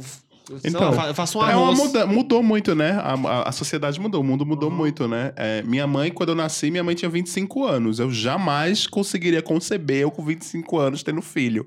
Meu pai tinha 33. Jamais aos 30. Eu tenho 35. Jamais eu ia conceber ter filho aos 33, entendeu? Jamais eu conceberia ter filho em qualquer idade, por enquanto, tá? Era exatamente. que a gente conversou com, com o Érico aqui, talvez isso não é uma certeza absoluta. Mas É, eu fico pensando nisso, mudou muito, mas tem, tem, como o José tava falando, tem pessoas que são assim, entendeu? Tem, tem. um amigo meu, por exemplo, um amigo de escola, que é um amigo meu de fé mesmo, que eu converso com ele até hoje, super amiga de São Emanuel, que ele tem dois filhos, ele tem casa própria que ele, que ele, que ele comprou na caixa, que ele tem um trabalho fixo, concursado, etc. Ele segue esse roteiro, entendeu? De vida. E aí eu conversando com ele várias vezes, ele falou assim: Mas você não pensa em, em comprar uma casa? Eu disse, não. Sabe? Mas isso Você é uma coisa vai- muito de bolha, né? Realmente. tipo, a minha bolha, por exemplo, a minha bolha de adultos, ela não é igual à bolha de adultos que eu tinha Sim. de referência quando eu era Sim. criança. Mas respondendo, respondendo o que você falou, assim, pra mim foi um esquema muito parecido. Tipo, minha mãe teve o meu irmão com 24 e... Não, minha mãe casou aos 24 teve meu irmão com 27. Só, o, tipo, e assim, eu, eu ouço minha mãe falando dessa história, de, tipo, de com quantos anos ela teve cada um de nós e tal, eu ouço isso desde muito pequeno. Então eu já tinha uma noção. Primeiro que assim, é, era muito engraçado que quando eu era pequeno, a noção que eu tinha de adolescente era muito diferente. Primeiro que eu achava que as pessoas eram todas muito altas. Muito altas, assim, tipo, fora do comum de altas. E aí já foi meio que essa quebra, assim, de perceber que, na verdade, as pessoas não são altas. É, mas foi de entender que, tá, beleza, minha adolescência não vai ser exatamente isso do que eu via. Então foi muito a quebra de, do que, que era ser adolescente, de como seria quem eu era adolescente. E quando chegou, tipo, pra vida adulta e tudo mais, e que eu fui meio que emparelhando essas coisas, do tipo, ah, com quantos anos minha mãe casou, com quantos anos minha mãe teve, teve meu irmão e tudo mais. Eu lembro que quando eu fiz 24, que foi quando minha mãe casou, eu olhei, tipo, sabe quando você para e meio que explana, assim, os pontos da sua vida? Eu falei, foi, foi tipo, kkk, nunca que eu vou chegar pra casar com 24 anos. E aí, tipo, depois que eu passei dos 27, que foi a idade que minha mãe teve meu irmão, foi também esse ponto de, ah, tá, né? Tipo, tô com 27, mas isso não quer dizer absolutamente nada sobre isso. Então, foi meio que é, estranho porque foram duas situações descoladas. Uma, pra mim, é visual de, tipo, referência imagética de como eu seria.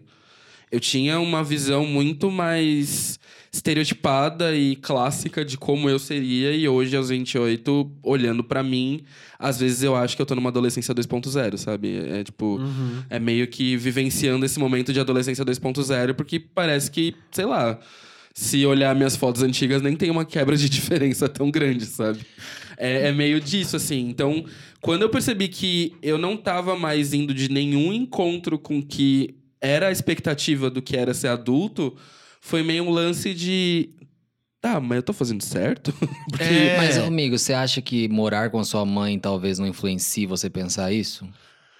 Amigo, não, porque eu banco minha casa já faz um Uhum. bom tempo. Ah, já, isso era tipo, bem Ah, um ponto não, que eu ia entrar mesmo, porque tem uma diferença aqui, porque a gente, eu, José e Felipe, a gente mora sozinho. Sim. Você sim. mora com seus é, mora pais. com a minha mãe. Que é diferente, com a sua mãe, né? É, que é uma coisa diferente, tralalá. E tem muita crítica das pessoas, ai, não saiu de casa ainda. E na verdade não é, não é Não, isso. não, é não é ver uma com isso. realidade totalmente Não é diferente. nem um pouco assim, tipo, pra mim, por exemplo, pra mim foi entender que em algum momento da minha vida é, eu teria que assumir a responsabilidade da minha casa. E assim, não foi tipo, ah, sei lá, sabe, minha mãe largou no meu colo e falou, vai. Foi um lance de, tipo, meu, passar dificuldade, passar aperto. Assim como o Fi também, eu, eu mudei de casa dos.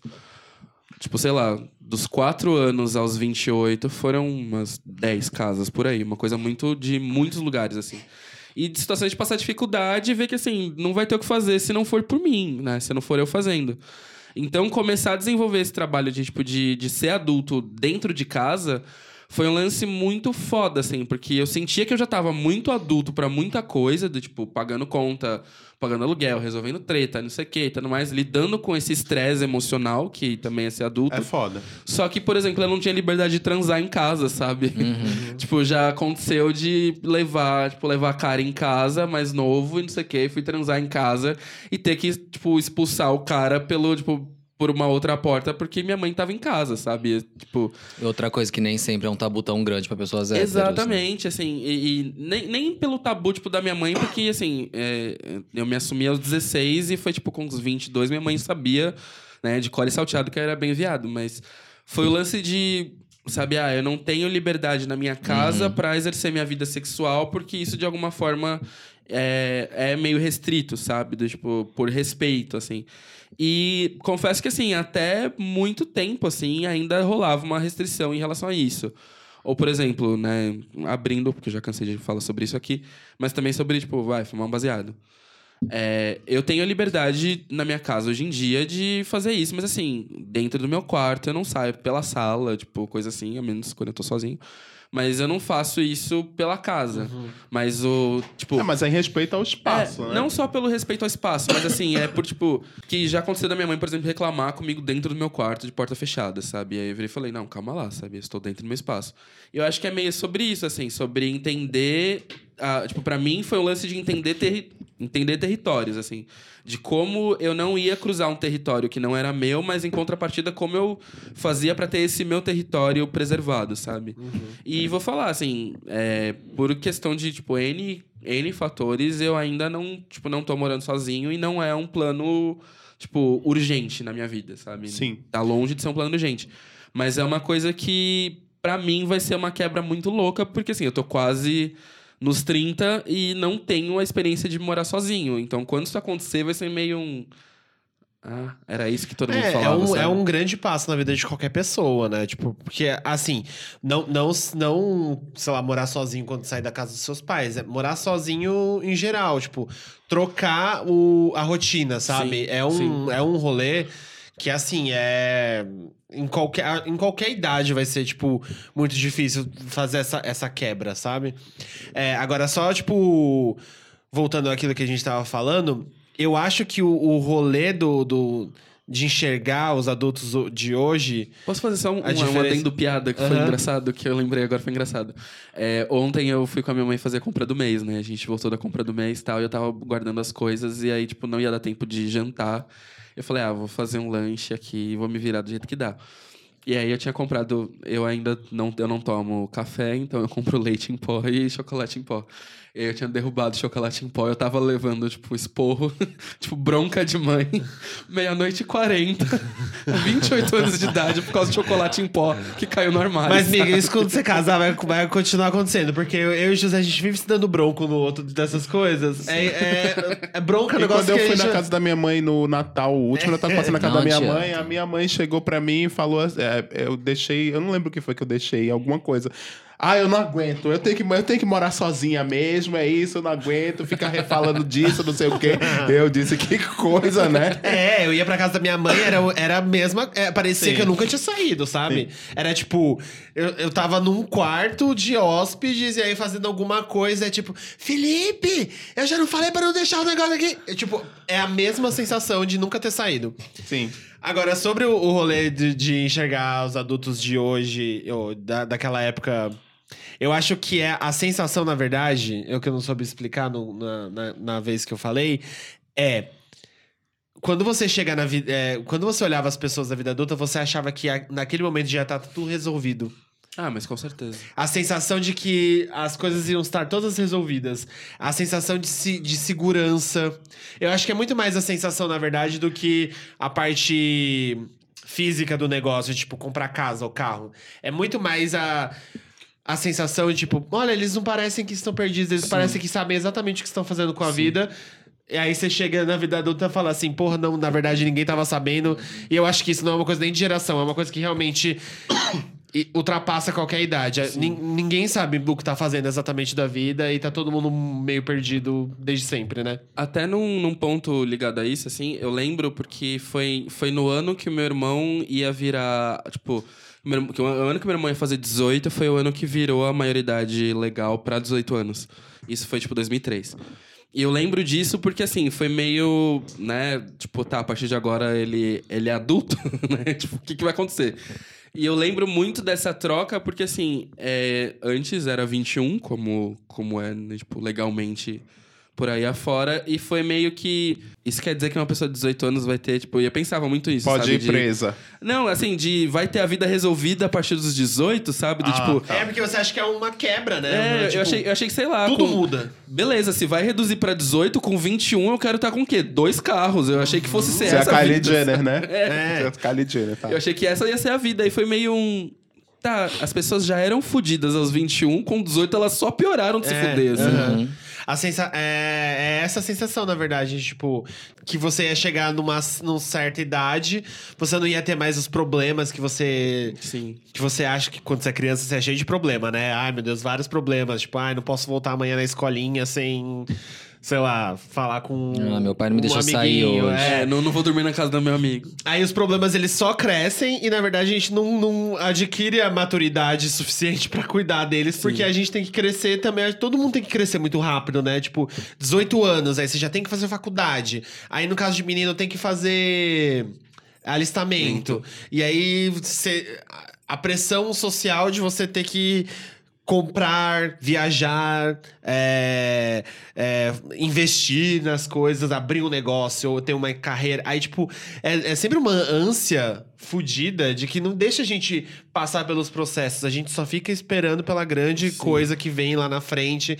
E aí agora é a, sei lá. No meu caso, é tipo. Chegar aos 30. Ah, meu Deus, os 30. Não, mas na verdade é só uma idade, né? Tipo, tá todo mundo é é importante entender que assim, a gente tem a gente cada um vive um processo. E a sua história, o seu passado, o que você viveu, que vai ditar como vai ser os seus 30 anos, não é uma regra. Não é tipo 18 anos é assim. Não, você os seus 18 anos é tem Sim. muito da sua história, né? Tem uma coisa que me foi imposta em Quatá que é, é, me, me faz sentir não adulto hoje em dia é dirigir. Porque é aque- aquela velha, né? Todo mundo que faz 18 anos precisa tirar carta, Aham. que é o auge de você ser adulto. Ter 18 é ter um É. carro. e isso no interior, carta. gente, é, o status. Você Tirou carta, aí passa, já passa a dirigir dirigir no carro. com a música entendeu? alta. Exato. Ah, parar aí na sorveteria. fiz isso, tirei carta. Com 18 anos, tirei carta. Porém, já não estava mais morando em Quatá. Já estava morando em outra cidade. Na outra cidade não tinha carro, então eu não treinava. Então, no fim das contas, eu tenho muito medo de dirigir hoje em dia. Eu não consigo mais dirigir. Sei, sei a teoria, né, mas na prática eu não consigo. Na prática não rola. Então eu teria que fazer aula de, de, de sensibilização, essas coisas. E aí, é, às vezes as pessoas só falam assim: ah, você dirige? Eu falo, tenho carta, mas eu não consigo. Aí eu me sinto menos adulto por não conseguir dirigir, entendeu? Sim. Sendo que eu não preciso de dirigir em momento algum. Não precisa, Posso, né? posso fazer você se sentir mais adulto? Eu tenho 28 e não tenho carta. Eu Ah, nunca amigo, pisei numa arrasou, escola. Que é um dinheiro jogado fora. Você tem carta, Hilário? Tem. Tenho. Você dirige, né? Tem, mas porque foi obrigação de trabalho. Disseram assim: ah, é, é bom que você tenha, porque a gente às vezes precisa que alguém vá. Então a gente vai pagar a sua carteira de motorista. Aham. Aí eu tirei, mas por mim eu não teria, não. Eu nem dirijo, nem pego. E minha carteira, a primeira, eu tirei a provisória. E aí a provisória venceu e eu não fui renovar pra pegar essa, a definitiva. Então tá até hoje lá, isso já Aham. faz mais de 10 anos. já faz uns 10 anos. Não, amo. É, Pra faz vo- uns 10, uns 8 anos, na Pra verdade. você ter ideia o quão perigoso eu sou, Aham. Ficou perigoso. eu tenho carta A e B, de carro e moto. Ah, é? Sim. Quando eu saí da autoescola, Ficou eu perigoso. achava, eu achava que moto só tinha duas marchas. Ah, tá bom. Porque na autoescola você não usa mais de duas. né? Não. Então, aí eu achava que só tinha duas. Aí quando, quando eu, aí eu, fiquei- eu ficava assim, gente, é muito fácil dirigir moto. É muito simples, só tem duas marchas. Aí quando eu descobri que tinha cinco, seis, eu tinha que trocar tudo no pé, que eu também odeio trocar marcha. Aí eu falei, gente, eu ia morrer. Sim. Se alguém me desse uma moto, eu ia morrer. Imagina você na marginal na marcha Então. 2, né? Ia passar um caminhão por cima. é, exatamente. Os meninos, a gente teve uma experiência de eu dirigindo. Os Sim. meninos, eu sou, eu, vi, eu venho de uma família, louca eu venho, do- do eu, trânsito. eu venho uma, de uma família de motoristas e Ah, motoristas muito bons. A minha mãe era uma motorista, gente, assim. Provavelmente uma das melhores motoristas que já pisaram na Terra. Ela, Ela era muito boa. Uber. Ela, provavelmente. Ela era muito boa, muito boa mesmo, assim. Eu lembro de todos os, os, sei lá, os meus tios falando que... Porque tem esse negócio, né? De que homem dirige melhor que mulher. Eu lembro de todos os meus tios falando assim, a, a Wanda dirige melhor que todos os homens dessa... dessa Dessa família e tal. E realmente ela dirigia muito bom. Então a pressão pra eu dirigir era muito grande. Porque quando eu tirei carta, todo mundo falou assim: Nossa, não puxou nada com a sua mãe. Porque eu era barbeiro. eu Bati o carro da minha mãe ouvindo Tudor Cinema Club. Bichas indie. O homem dirige tão bem melhor que mulher que a maioria dos acidentes, proporcionalmente, são com homens do que com mulheres. É. E o, tinha essa pressão de eu ser um bom. Porque todos os meus tios. Tem tio taxista, tem tio caminhoneiro.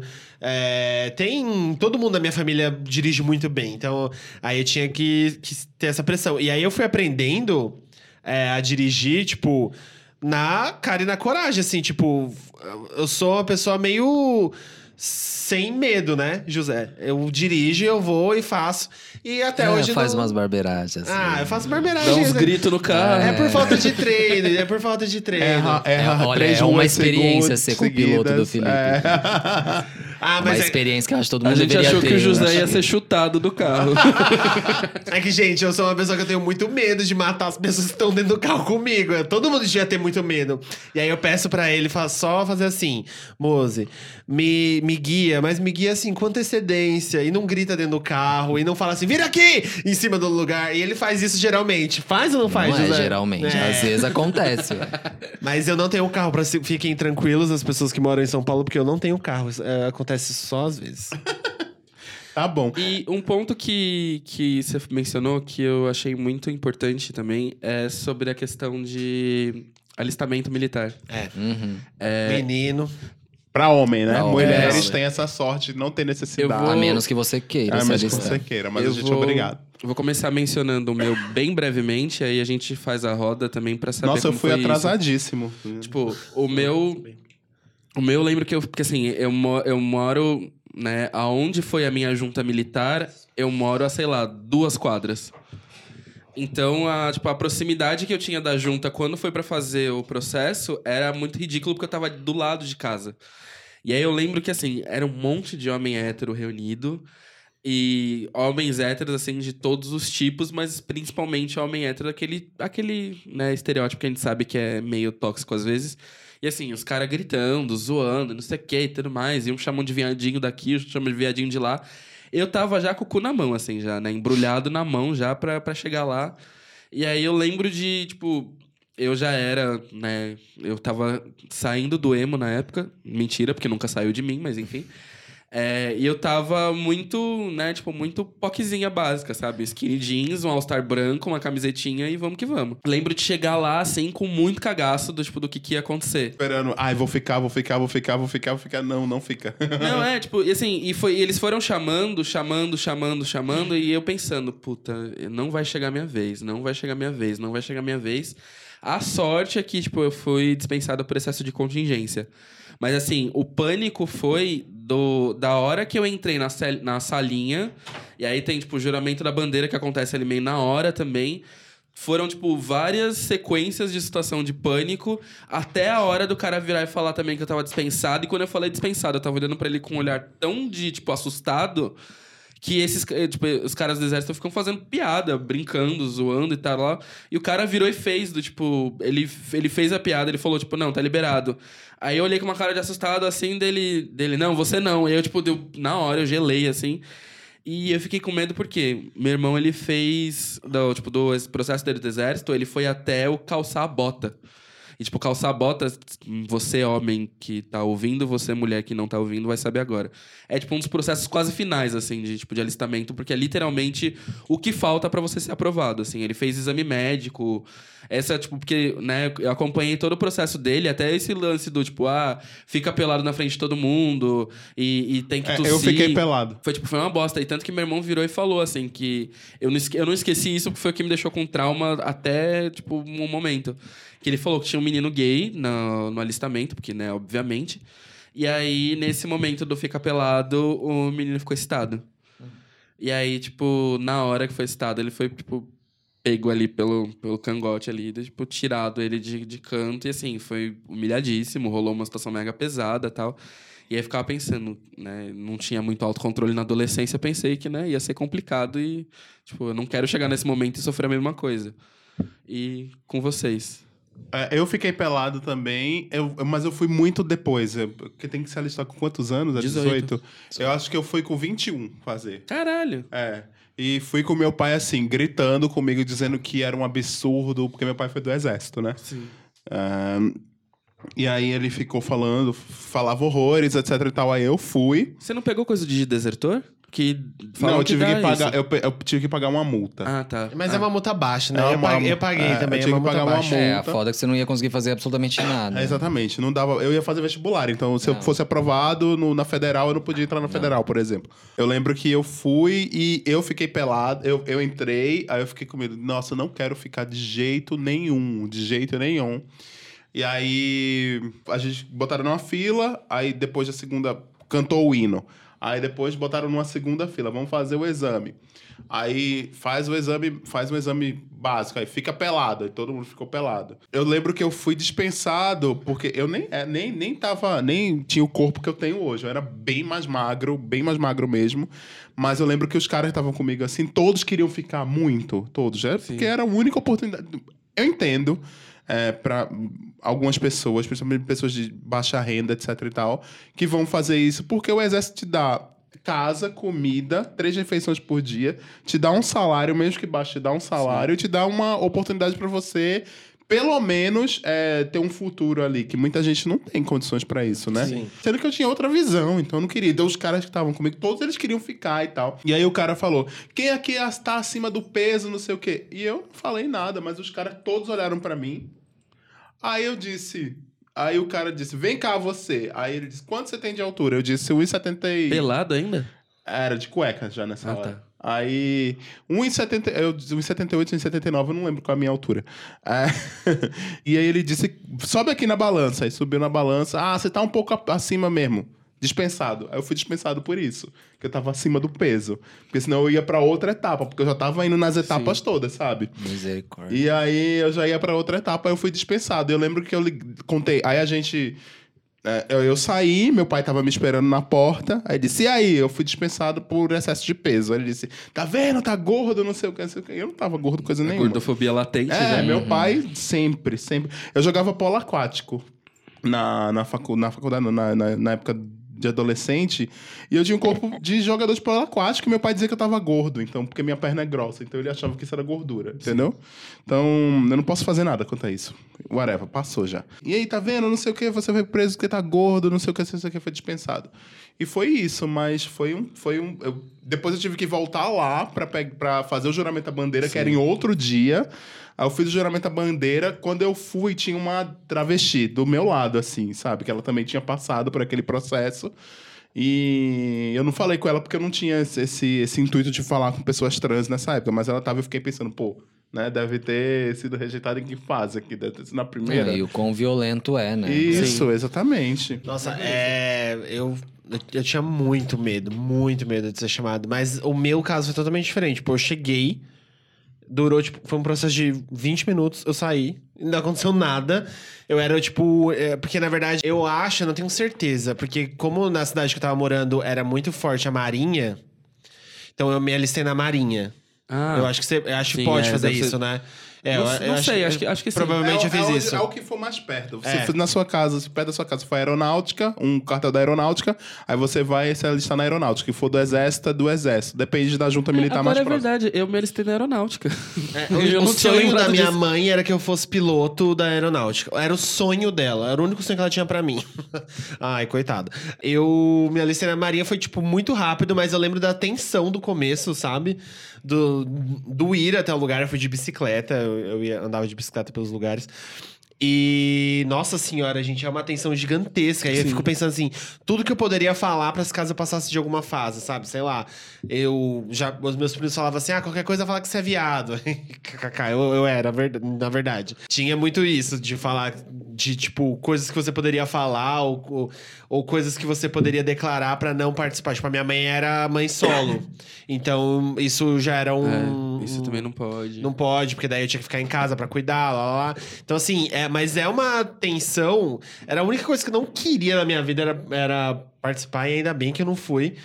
Mas a gente precisa fazer isso por causa dessa merda de burocracia, que você tem que ter a reservista pra você fazer tudo na sua vida, você precisa da reservista se você for homem, né? Mas então, o meu caso foi muito simples também, porque em Quatá ninguém é, é chamado, a menos que não queira, a Aham. menos que queira, né? Sim. Então, tipo, eu sabia que ia ser de boa, porque meu irmão já tinha ido e várias pessoas. É, é um. É um, é um procedimento muito rápido, você vai lá, aí dá início na delegacia. Aí um dia tem um evento, aí esse evento todo mundo junto jura bandeira e já recebe a reservista e o certificado de dispensa. E foi isso. É, aqui. Eu lembro que meu irmão passou, tipo, quando ele fez, foi um processo de quase dois meses, assim, né? É, então. Tipo, foi um processo demorado porque ele foi faseado e, assim, as fases não eram, tipo, no mesmo dia. Ele tinha que ir semanas recorrentes ali pra É ir fazer em grandes o- centros as pessoas são consideradas. É, pra- é, tipo, as pessoas em são consideradas e mesmo pequena, que. E mesmo se você falar que você quer, tem gente que fala que quer e não é chamado aqui. Sim, aí é o estereótipo, né? Se você tem um estereótipo, um corpo, uma um, um padrão físico, eles já se interessam mais por aquilo. Sim. Sim. Aí, se você tiver o padrão oposto, eles já não se interessam de cara, entendeu? No meu caso, eles tinham interesse pelo padrão físico, né? Percebi isso de cara. E aí eu fui indo, fui indo, fui indo, fui indo, fui indo naquele negócio e foi isso. E eu só pensando, meu Deus, eu não posso ficar nesse negócio, eu vou ter que dar um jeito aqui de inventar. E foi dispensado pelo peso, assim. Quando saiu, foi. Ufa, sabe? É, foi libertador, assim. Mas é isso. Mas se tiver guerra, qualquer coisa, aí a gente É, a vai gente estar tá sendo sendo fudido. convocado. Menina, eu vou fu- sair fugida pra algum lugar. Eu não vou. Eu não participo de guerra. Eu não sou uma pessoa que, que nasceu pra ir pra guerra. Eu sou zero patriota. Só tô quebrar a nem aí. perna, quebra um braço.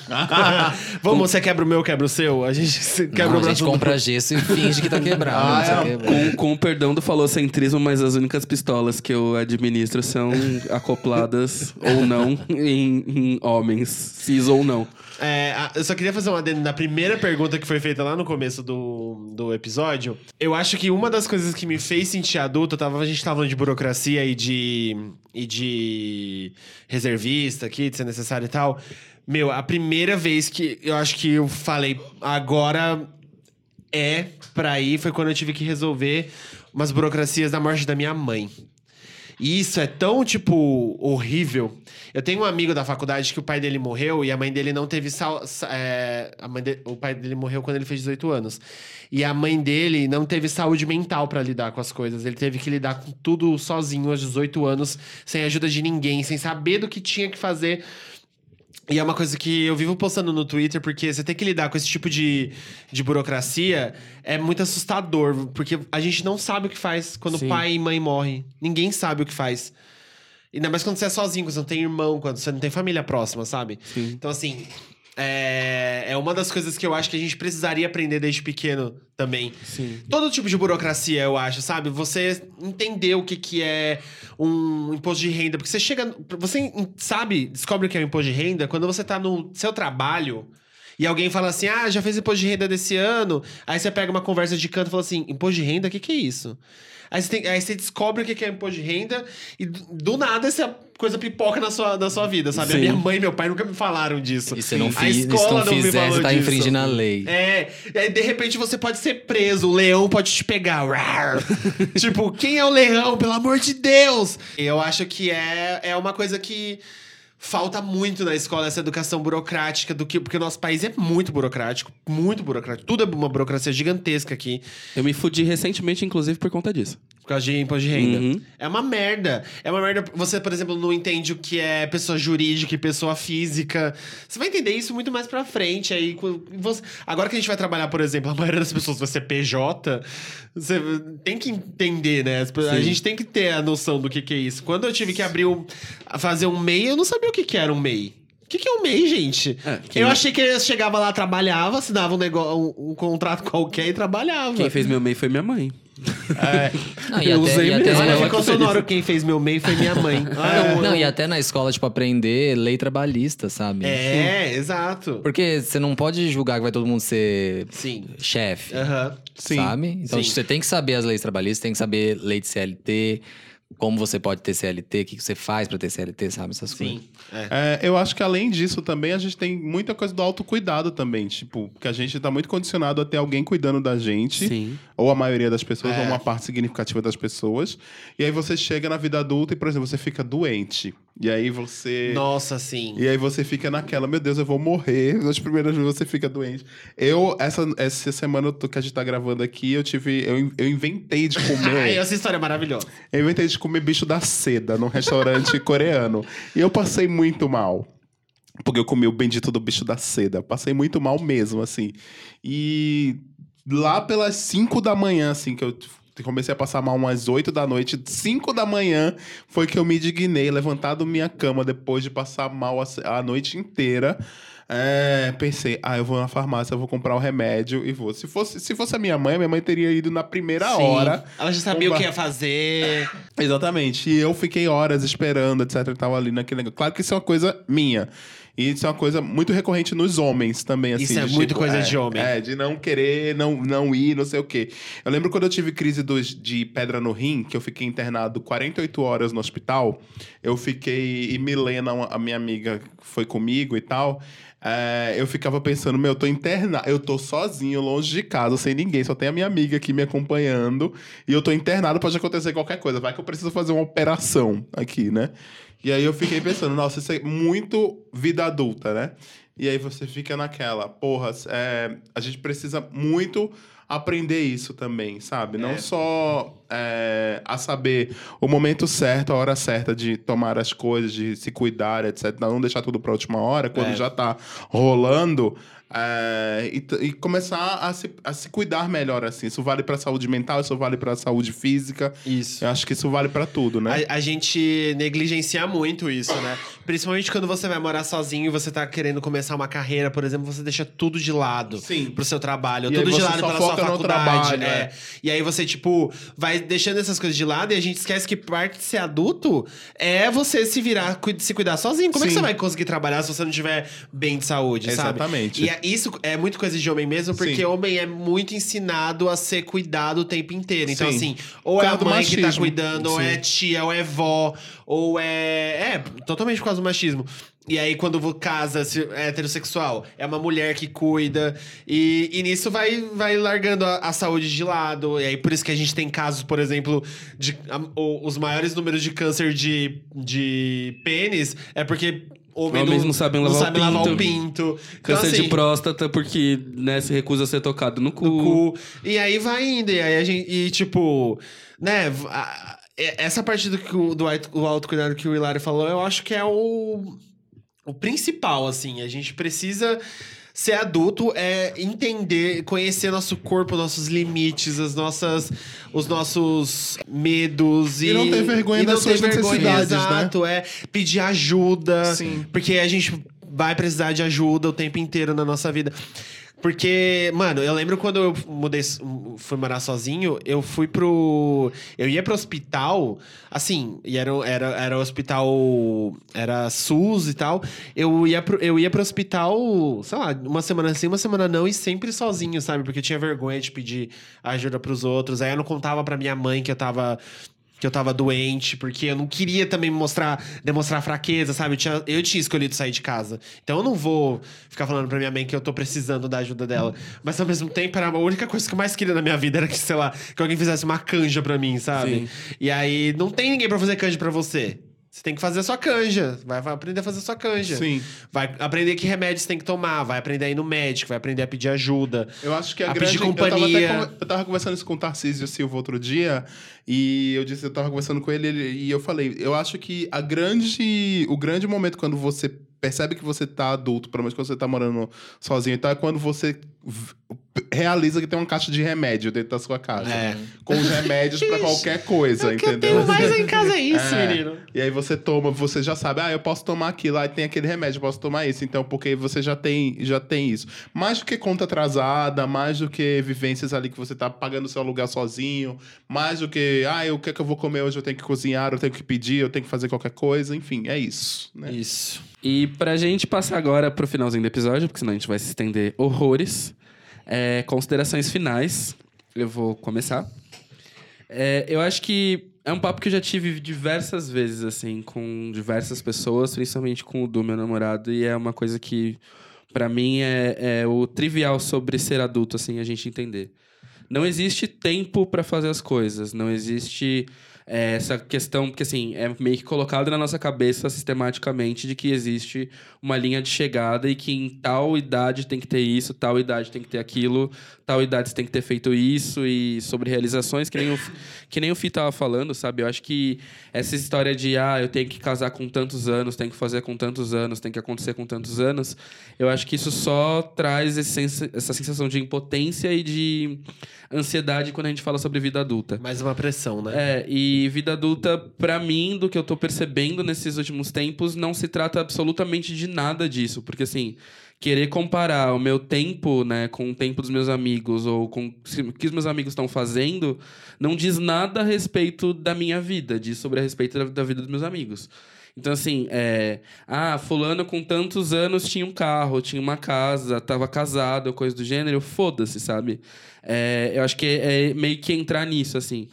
A gente vê tanto texto de crise dos 20 anos, crise do não sei o que, crise do não sei o que lá, falando da nossa geração, e muito se dá justamente pela comparativa que a gente vive fazendo do universo do outro, Uhum. sabe? E, tipo, e enquanto a gente parar de focar, aliás, enquanto a gente continuar focando no que tá no outro e a gente não parar pra focar na gente e no que, que a gente quer fazer dado esses anos, a gente vai continuar tendo essa vida frustrada de se comparar e de achar que a gente tem que estar em algum lugar. O lugar que você tá é o lugar que você tá. As coisas que você tá fazendo são as coisas que você estão fazendo. Sabe? Se você tá inconformado com o lugar que você tá, com as coisas que você tá fazendo, mude por você, mas não porque os outros estão em lugares melhores ou estão fazendo coisas melhores, sabe? Eu acho que ser adulto é meio isso. É você entender que é o seu tempo, o seu momento e ninguém vai poder fazer isso por você porque o agora é seu. E acho que é meio isso. assim. Ah, é perfeito essa Arrasou. colocação, Caco. É isso aí. Eu acho que esse negócio de ser adulto, de depois ser idoso e tal, eu acho que é muito um rolê que a gente tem igual pra demarcar mês, pra demarcar hora, pra demarcar data, da- datar as coisas e tal. É, eu acho que cada um tem uma história, cada um tem uma vivência, cada um veio de um- algum lugar de medo e de e com problemas igual todo mundo, porque afinal somos todos humanos, estamos dentro de um sistema que nos impede de fazer um monte de coisas, de conquistar as coisas. A gente tá tentando só sobreviver nesse mundo doido. E essa pressão de ser adulto, eu acho que ela precisa ir acabando aos poucos na nossa cabeça, porque foi como a gente disse. Essa percepção de que tudo vai estar resolvido numa certa idade, ela não existe. É só uma percepção realmente. Ninguém tá com nada Sim. resolvido.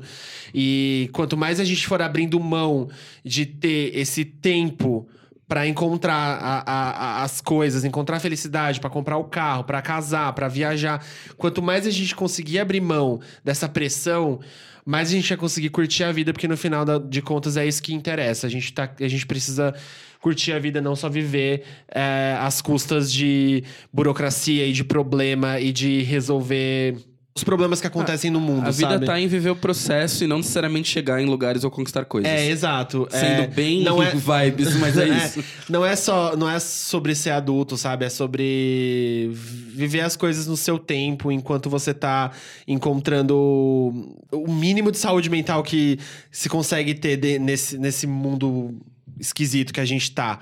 Então, eu acho que fica uma dica aí pras. Principalmente para as POCs que estão começando essa vida, entre aspas, adulta e, que tá, e que estão meio que se perguntando, e agora, o que, que vai ser da minha vida? Vai ser da sua vida o que você fizer dela, você tem que viver. É um dia de cada vez mesmo. É aquele clichê, sabe? É um dia de cada vez. Viva o hoje, o amanhã deixa pra amanhã. Porque não tô querendo um discurso, fazer um discurso irresponsável de que você não precisa se planejar, mas eu acho que é fazer tudo que tá dentro do seu alcance agora, sabe?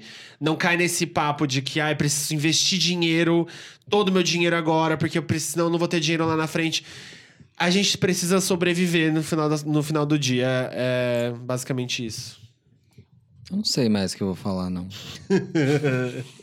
Acho que basicamente crescer e amadurecer é- pode parecer assustador, mas no fim das contas, apesar de tudo que a gente falou de ruim, também tem coisas boas em ser adulto. Isso tem. Sim. E ape- quando você estiver passando por um problema ou coisas burocráticas, tenta pensar que também tem uma- muitas pessoas passando por isso, e muitas pessoas já passaram por isso, e não é uma coisa impossível. E tenta aproveitar a sua adultice. Peçam Ah, ajuda. Sim, é justamente isso que eu ia falar agora, que, tipo, a gente falou muito sobre problemas da vida adulta, mas existem coisas boas de ser adulto também. Você poder ter você poder fazer as coisas sem que você tem vontade de fazer e não necessariamente pedir autorização para fazer aquilo e poder fazer e poder quebrar a cara e aprender com aquilo também, isso é muito bom às vezes, entendeu? Ou é bom sempre. Então eu acho que a vida adulta, antes de tudo, em vez de é, ter, é muito mais ser e viver.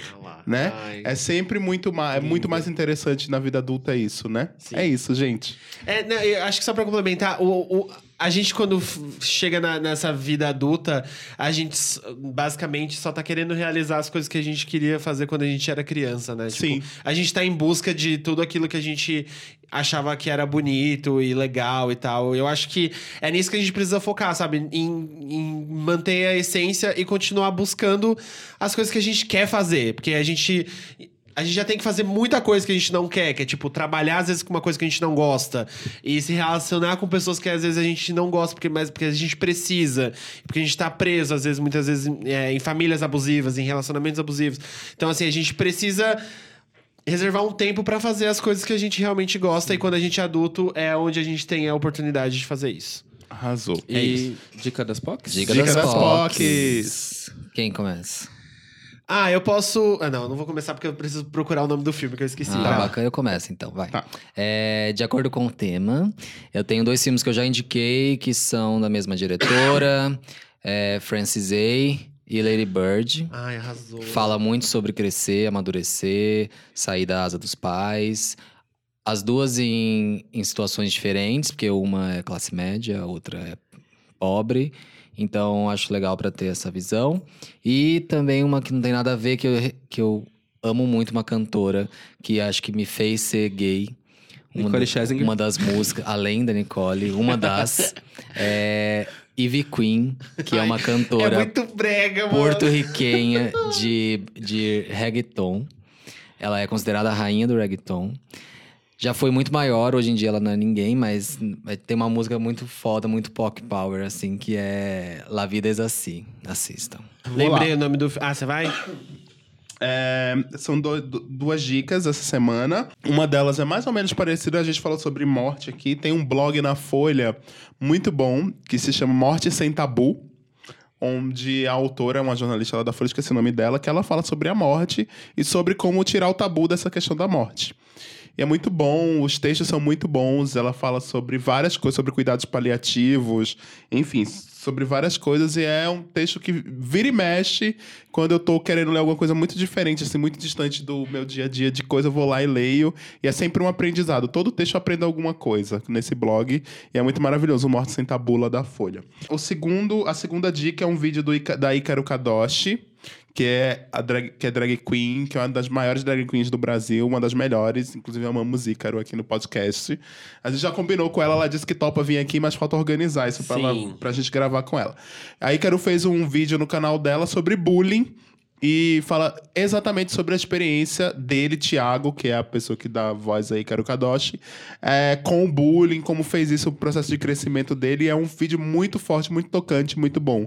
Vale a pena lá no canal dele no YouTube. Vou colocar lá no pocdecultura.com, tá, gente? Arrasou.